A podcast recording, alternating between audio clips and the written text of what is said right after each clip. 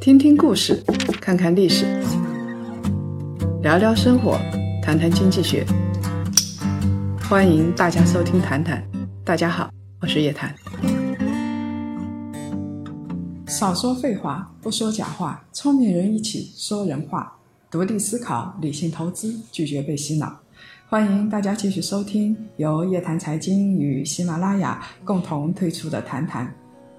最近啊，有一则消息非常火爆，那就是中国式相亲的价目表，而且北京的大爷大妈们都火了。在北京呢，有一个中山公园，中山公园里边啊，有一个相亲角，每个周四都是人山人海的，大爷大妈们都坐在自己带来的小板凳上。拿着个小纸板，纸板上面写着自己儿子女儿的各种情况。一般呢，在这个小纸板上啊，不会出现名字和照片，但是呢，会有一些词，比如说京沪、城区有房、公务员啊这样的词。那说明在相亲角里边啊，是不是北京户口？城里边是不是有房？是不是公务员？是不是大学教师？是在什么单位工作？这样的东西是最重要的。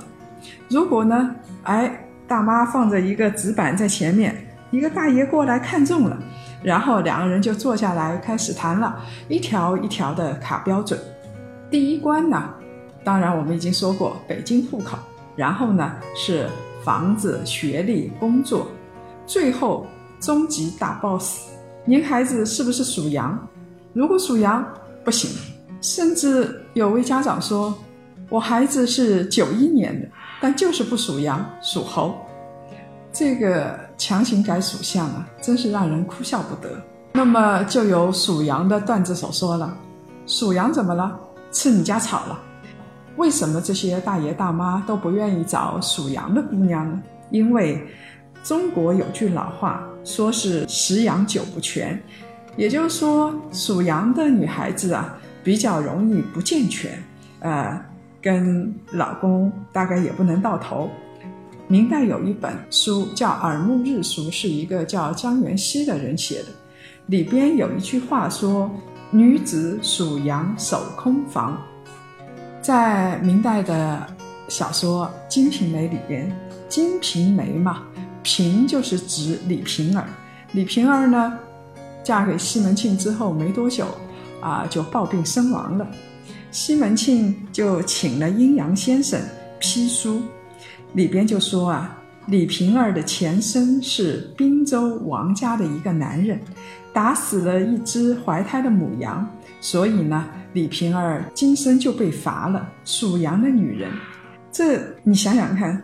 前世的冤孽，今生要惩罚，而且属羊，说明明朝的时候对于属羊，大概已经心怀芥蒂了。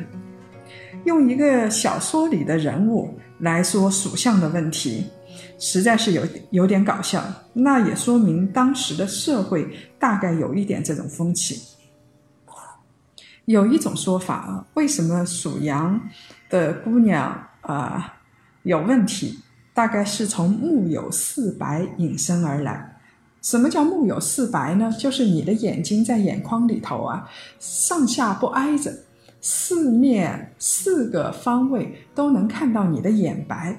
这个就是我们所说的你你的瞳孔小嘛。这个他们说就是眼睛像羊，所以这样的女人呢命不好。逐渐逐渐的，先是说面相，你长得像羊，然后说到属相。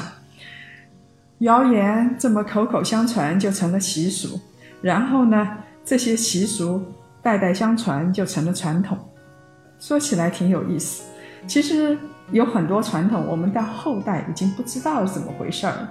就像正月的时候，你不能剃头，为什么呢？因为在清朝初年的时候，当时他们打进满族人打进关里边嘛，必须要剃头嘛，所以那个时候呢是不能剃头。当时啊，你剃了头就是怀念明朝，那就是思旧，就是思想的思啊，故旧的旧。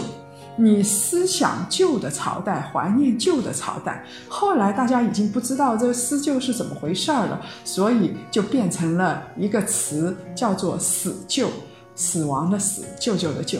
那这个东西，嗯，大家说得出这这到底怎么回事吗？其实听起来有点搞笑啊，不吉利，吉利也好，都属于胡说八道。我们知道，在清末重要的政治人物里边。慈禧是属羊，曾国藩、李鸿章都是属羊。那么在清末还有什么人比他们更重要吗？而且其他人的生活，我相信不可能比他们好。中国唐代的时候，唯一的女皇帝武则天，啊，她也有可能是属羊的，当然也有说她是属猴的，但是。属猴也好，你属猴了，你的命就一定好吗？你属羊，你的命就一定不好吗？你要是相信这些东西，说明你的心理比较脆弱，这种东西是不可靠的。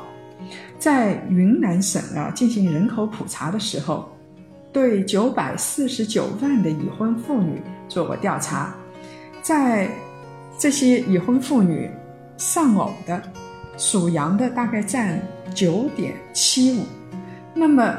平均丧偶是多少呢？百分之十一点零九，说明有的属相的其他属相的女性，她丧偶比例一定比属羊的高嘛？离婚的就更有意思了，属羊的是百分之零点六四，平均水平呢是百分之零点六五，也就是说有一千对里边大概是六对多是要离婚的。那看起来属羊的离婚的比例小啊，其他的属性的比例肯定有其他的属性属相，它的比例是很高的。所以大爷大妈们看样子没什么文化，他们太高估属羊的姑娘的特殊能力了。其实这是一条鄙视链。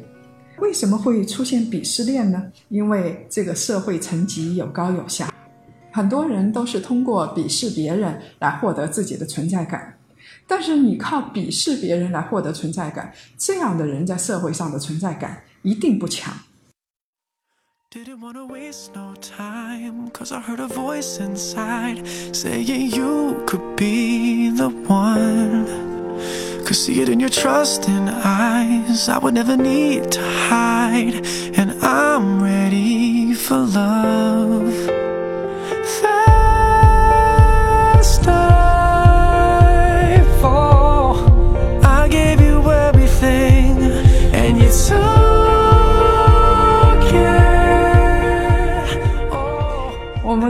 现在有看英剧的鄙视看美剧的，看美剧的鄙视看日剧的，看日剧的鄙视看韩剧的，看韩剧的鄙视看国产剧的。天哪，大家都是看一本剧，一天到晚看剧的人，我相信他高明不到哪儿去。但是即使如此，还要分出一个三六九等，其实他秀的就是一个优越感，说明他平时的优越感。大概是比较少。那我们看到，在中国各个阶层分化比较严重的情况下，啊，从小就有鄙视链，一直鄙视到老。我们看看这个幼儿园的小朋友，就有读什么幼儿园呢？爸妈是干什么的？然后你是有没有英文名字啊？有英文名字的鄙视，只有中文名字的，这个看起来实在是很搞笑。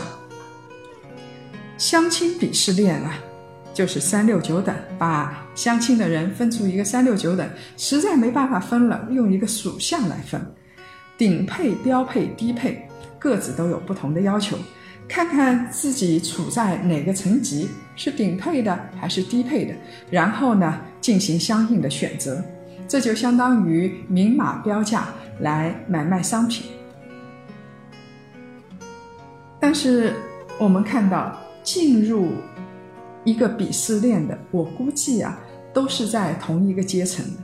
比如说，我们大家都在同一个村里，你会鄙视隔壁阿二，他的钱没你多；你会鄙视隔壁阿二，他的空调没你大。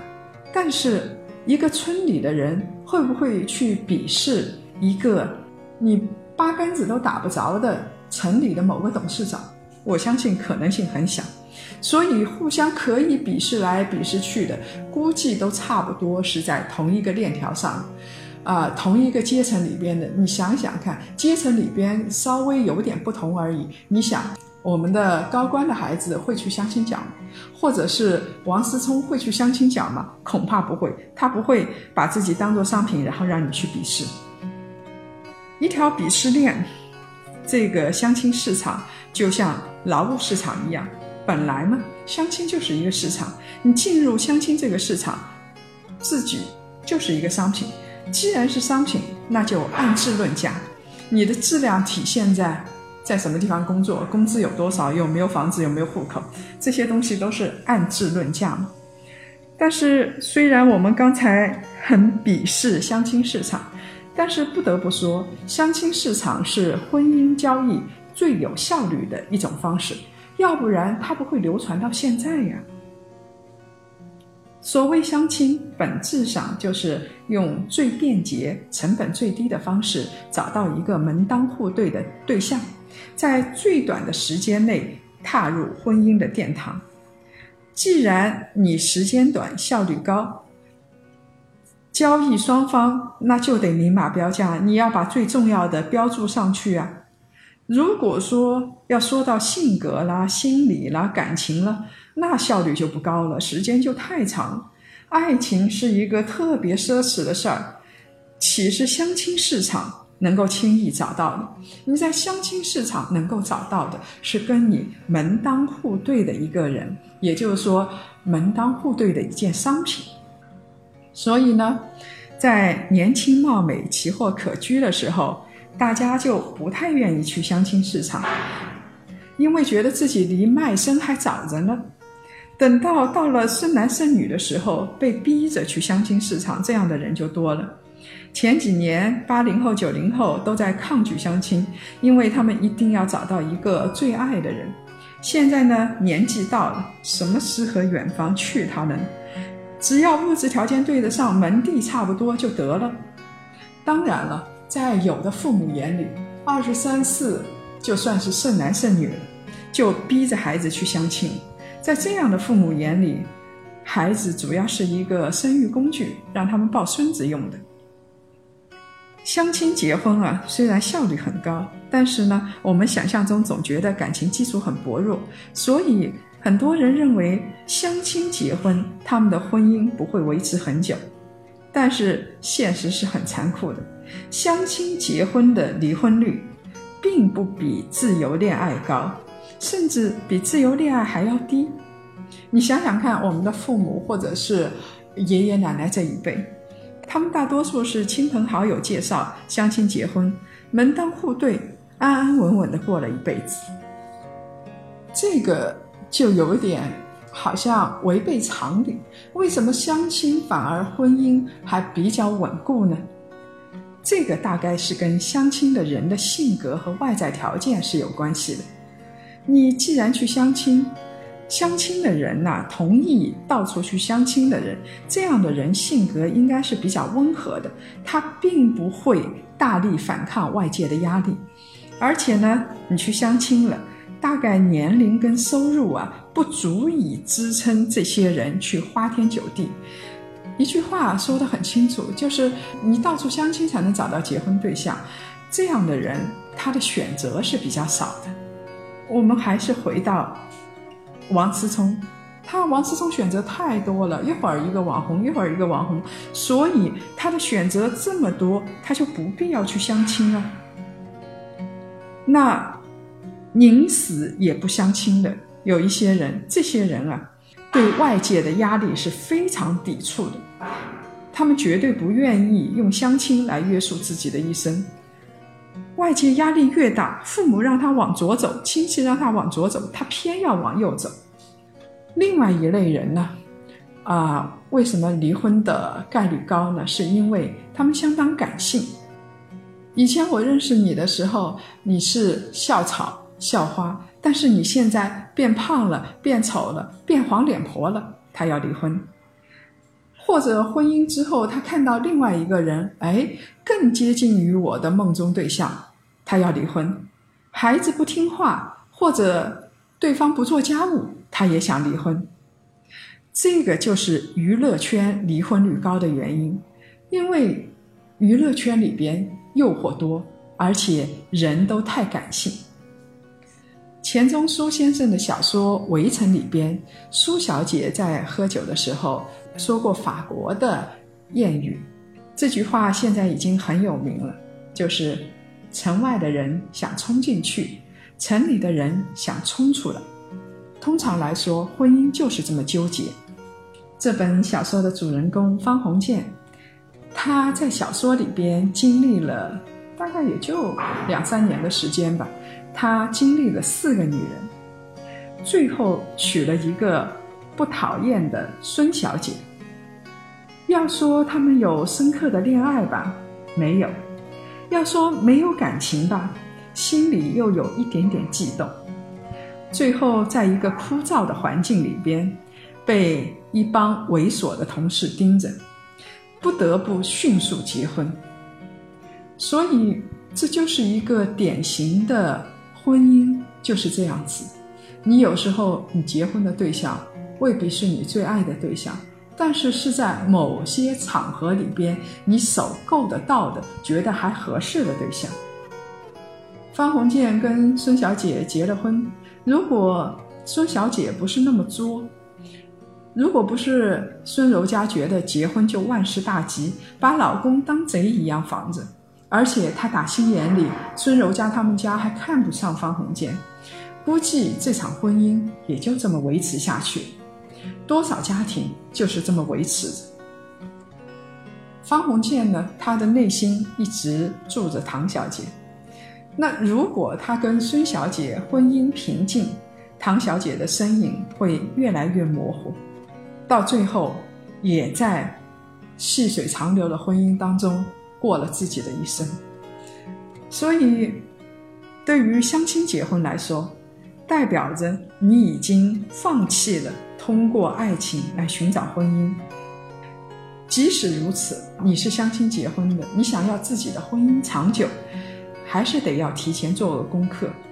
你比如说，性格跟价值观方面，两个人是匹配的。啊，不要太焦躁啊！不要呃，跟自己去找一个太不像的人。你比如说，两个人的价值观，看选秀节目的时候，小两口就会闹得不可开交，甚至有离婚的。有一个他觉得，哎，现在的小鲜肉好；另外一个觉得这些东西有什么可看的？我们要看这个，我们要看类似于《红楼梦》里边这样的爱情。所以。这样的两种人，他是绝对不能碰在一起的。相亲价目表可以帮你筛选掉，啊，不符合你标准的人，也就是说，在第一时间经济上不对称的人就筛选掉了。但是，这样的一份价目表不能让你避免其他的问题，你该遇到的还会遇到。找到一个你父母不鄙视的人。不一定能够保证你的幸福。在网络上有个故事，有个女生，她的老公是第一个相亲对象，两个人见面后感觉还不错，就恋爱了。这个女生说啊，没有那种怦然心动的感觉，但是呢，又有点感情，男生对自己还不错，所以两个人就结婚了。婚后啊，问题就暴露出来了。男生觉得女生不做家务，因为这个女生从小被宠到大。男生一开始是包容，然后等到两个人互相看着有点不顺眼、有矛盾之后，这个男生总是唠叨个不停，说一个女人在家里什么活都不会干。这种话说多了，矛盾就越来越大。女生呢，觉得男生什么用也没有，只知道玩游戏。那这样的小男生现在挺多的。你婚前没有睁开眼睛，婚后看别人怎么看着都觉得不舒服，所以双方矛盾越来越大，最后就动了手。那如果碰到一个性格刚烈一点的人，说不定就离婚了。但是呢，这个故事的最后是这个女人认命了，她说就算不爱他。但是会学着去扮演一个好的贤妻良母。看看这个就是大部分相亲的人的写照，因为他经常去相亲，他的性格想必是比较温和的，忍了不离婚。这个也说明了为什么相亲结婚，他的离婚率并不高。离婚率不高，不等于这个女生和她的丈夫是幸福的。不管是相亲还是不相亲，不管是别人鄙视你还是你鄙视别人，一个人呢必须想清楚，鄙视是一件很无聊的事情。这种无聊就跟笑傲邻居的无聊是一样的。你想想看，你自己什么也没有，你还去鄙视你的邻居，这真的是一件很很无趣的事情。所以我不会给啊相亲定一个好或者不好，高大上或者是矮矬穷，没有必要去定上这样的标签，因为相亲也是一种手段，这种手段无所谓好坏。但是，就像我们以前经常说的一样。一个人如果去相亲，想要找到结婚对象，那你就必须要想清楚，要认赌服输。你想要爱情，就去寻找爱情；你的年纪到了，想要结婚，那就找一个相亲对象去结婚。最怕的是没有得到的最好。你相亲了，找到一个人结了婚，你又觉得自己爱上的以前爱过的那个姑娘最好，然后你不结婚。你有了一场轰轰烈烈的爱情，到最后累了，又觉得细水长流的婚姻是最好。这样的人不配得到幸福，因为他永远觉得别人碗里的那个东西是最好的。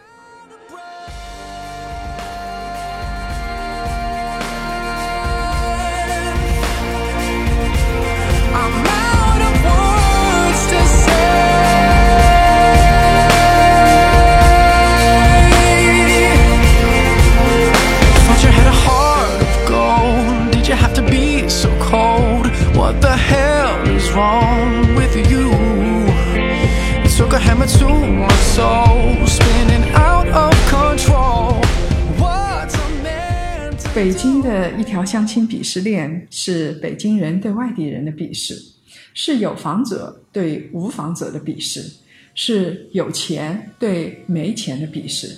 其实，不光是放在北京，放在其他城市也一样，不过是庸俗的财经社会里边啊阶层鄙视链、物质鄙视链的延伸而已。在相亲角，这样的鄙视链延伸到了相亲的那部分。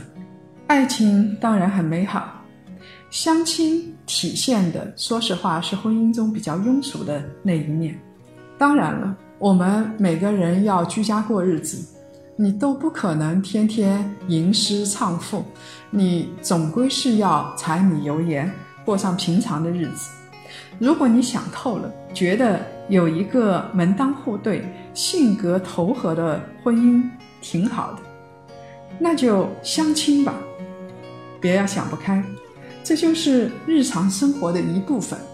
不要鄙视。如果你找了一个人，还是你的鄙视链条里边的下一环，那我估计这个生活就很难好了。最后要说的是，相亲也好，爱情也好，相亲里边有可能也有细水长流的爱。你只要自己想清楚、想明白，理性的去做一件事情。那你就会得到属于你自己的幸福。好了，这期节目呢就到这儿。今年啊，我们华东、华南、华中、华北四大地区的线下活动已经陆续落地，有闭门创富会、高端投资理财会。我们美国价值投资之行已经完美落幕了。这次活动的成员呢，也成为了家人，大家组成了一个投资的小团队。希望有这方面爱好的朋友可以加入进来。这次没加入的朋友也不要着急，我们每一季度都会推出一期全球投资之旅。下一站以色列之旅已经开启，九月三号到九月九号，跟我们踏上神秘的国度，古老又现代的以色列，看更多优质的投资项目，见更多的聪明人。跟着夜谈财经，我们希望能够做到活一辈子就相当于体会三辈子。有意向的朋友可以通过留言或者微信公众号报名参加。另外呢，我们的檀香学院理财投资之旅也已经上线了，有国内的投资大咖和国学大师。我们的原则是只讲干货，没有水货，要提供稳定的价值观，而且更要有非常重用的工具。大家可以在夜谈财经公众号里咨询课程信息，希望到时候可以跟大家面对面的交流。继续来分享两位朋友的留言，有一个朋友的名字一个字“己”，他说啊，多数女人都会舍不得十年的感情，即使这段感情已经出现了很大的问题。往深里说，他舍不得的不是对方这个人，而是自己曾经的付出。对，我相信舍不得，每个人都不愿意。去否定自己十年的时间，但是你如果一味舍不得，我相信未来的十年也过不好。你是舍不得十年呢，还是舍不得二十年，或者是舍不得自己的一辈子？另一个朋友 King 他说，长期恋爱不结婚了，只有一种可能，一个很爱，一个不爱。如果两个人都不爱，一定就拖不下去了，就分手。如果两个人都很爱，那也几乎不是结婚就是分手。也就是说，如果两个人都很爱的话，大概试验一段时间，半年、一年也就结婚。或者两个人虽然很爱，但是性格不投合，就会分手。只有一种情况会拖十年还不结婚。就是一个爱，一个不爱，一个人觉得分手舍不得，另外一个人觉得他很爱我，照顾我，分手我也没找到更好的，那就拖着吧。所以这样才最容易耗着。如果各位想了解更多财经经济类资讯，请搜索拼音谈财经，或者关注微信公众号夜谈财经。下周五下午五点同一时间我们不见不散 and i wanna scream i thought this only happened on movie street